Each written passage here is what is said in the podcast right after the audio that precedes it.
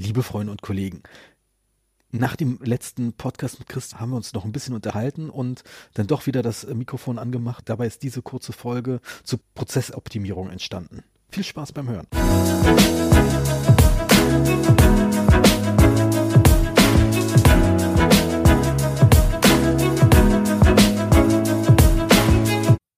Okay, du hast gestern nochmal mit dem Zahnarzt telefoniert. Ja, also das war eigentlich ganz witzig. Die Situation, dass wir über das Pandemiejahr gesprochen haben. Und ich sehe es ja bei vielen meiner Kunden, dass die tatsächlich auch mehr Einnahmenüberschuss gemacht haben, also mehr Gewinn gemacht haben. Ach, übrigens, darf ich mal kurz da einhaken? Bei unserem letzten Podcast war einer der Kommentare, dass eine, manche schon ausgeschaltet haben, als es hieß, manche Praxis war, haben irgendwie nicht so die krassen Verluste gemacht. da war, war für die, die Person schon der Punkt drauf, dass sie gar nicht mehr weiter zuhört im Podcast. Ja, also es ja, gibt, warum? Ne, weil sie sich nicht, nicht die Geschichten von anderen erfolgreichen Praxen anhören äh, will, weil sie in dem Moment nicht erfolgreich ist oder das Gefühl hat, nicht erfolgreich sein von den Zahlen. Kann ich verstehen. Ja. Nachvollziehbar. Ja, kann ich verstehen.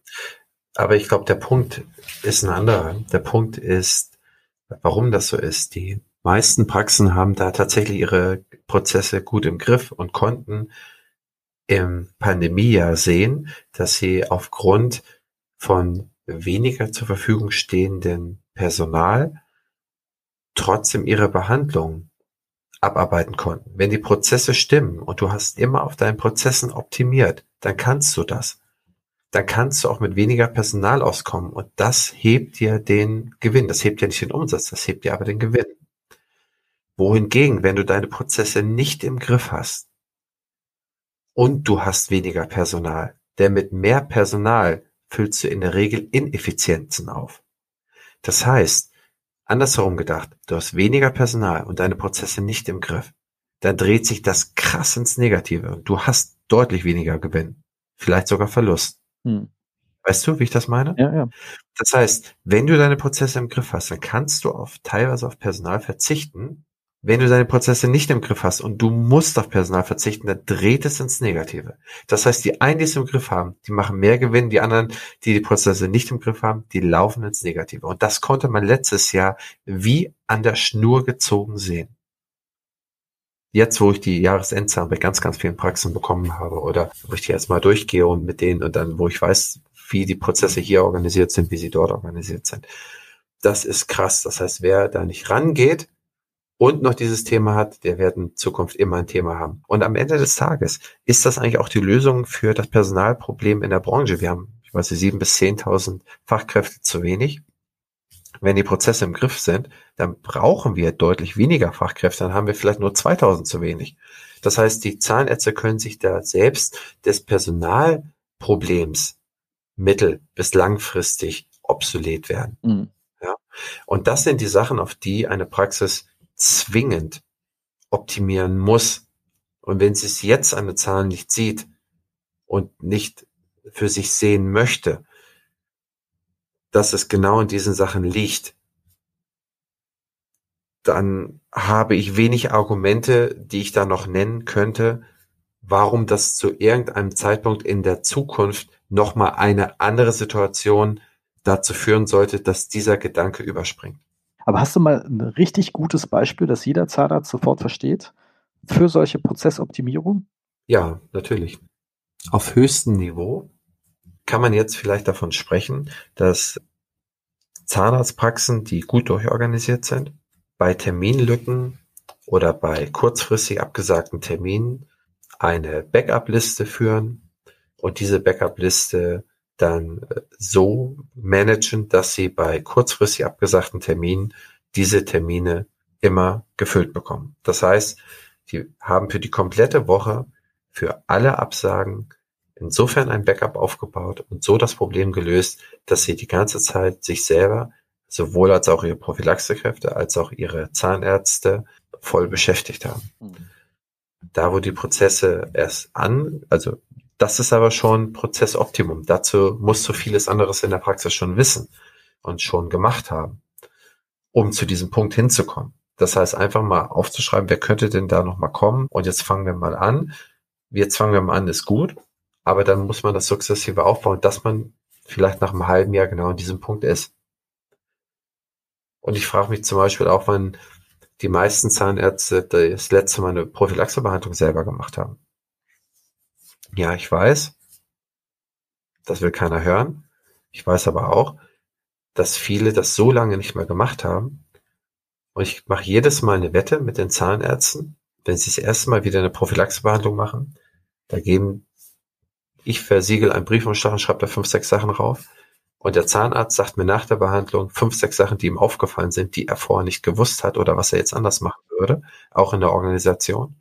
Und wie man, was der Patient einem erzählt, was der Patient eigentlich haben will, ne? was, was ihn so bewegt, also bevor man bespricht oder vielleicht auch danach, ne? also nach der Behandlung, da kommen ganz neue Gedanken. Und ich mache das nicht selten, dass ich in Praxen an diesem Prozess ansetze und sage, okay, wenn jetzt, wie sinnvoll ist es, jemanden anzurufen, wenn ich weiß, heute fällt mir eine OP von zwei Stunden aus. Wer kann jetzt in diesen zwei Stunden reinkommen und mal eben spontan eine Zwei-Stunden-Behandlung über sich ergeben lassen? Hm. Weißt du, weiß ich, ähm, relativer Scheiß, wenn man das so glauben würde. Es ist aber sehr sinnvoll und sehr gut möglich, dass man im Backup eine ganze Handvoll an Prophylaxeterminen hat.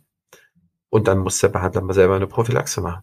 Oder mal zwei und einfach das mal wieder machen. Mhm. Das ist immer noch eine bessere, das ist von den Kosten her immer noch effektiver, wenn er das in der Zeit macht, als wenn er in der Zeit gar nichts macht. Und er kriegt dann noch einen Know-how-Mehrwert raus. Und das ist jetzt mal ein ganz, ganz kleiner Punkt. Und jetzt äh, kann man an der, eine gute Idee. Hm. Jetzt kann man an der Basis anpacken und kann sagen, wie ist das System in der Praxis aufgesetzt?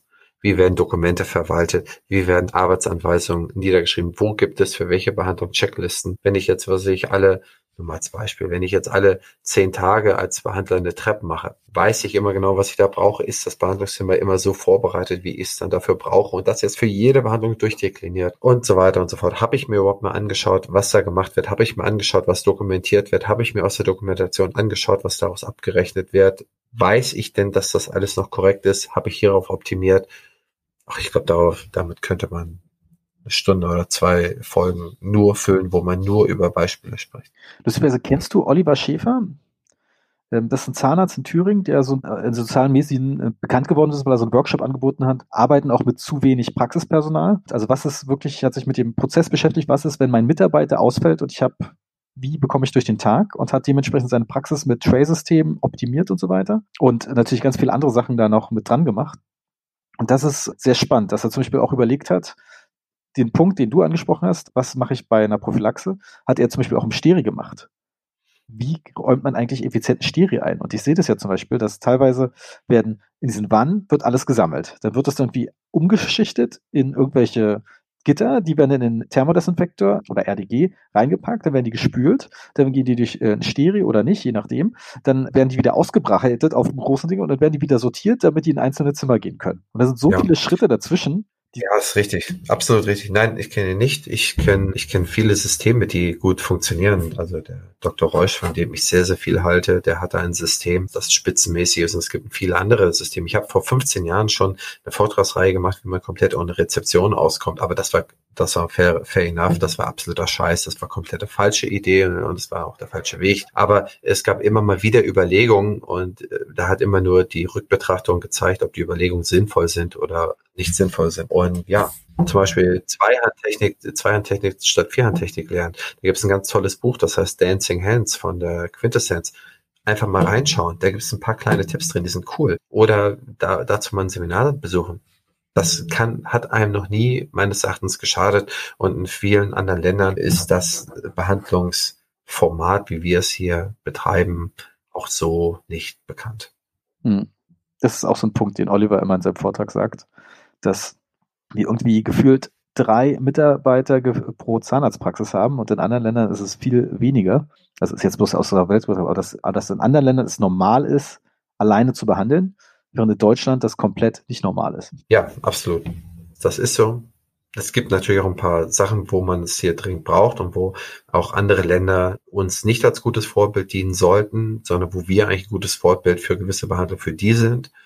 Ähm, aber hier gilt es, durch eine gnadenlos effiziente Organisation und Struktur das so zu sortieren, dass man so das eine machen kann, als auch das andere machen kann und das vernünftig und miteinander, ja, ich sag mal so, wie so Zahnriemen, die ineinander vernünftig laufen. Ja. Cool. Georg, hau rein. Ja. Mach's gut, mein Lieber. Bis zum nächsten Mal wieder.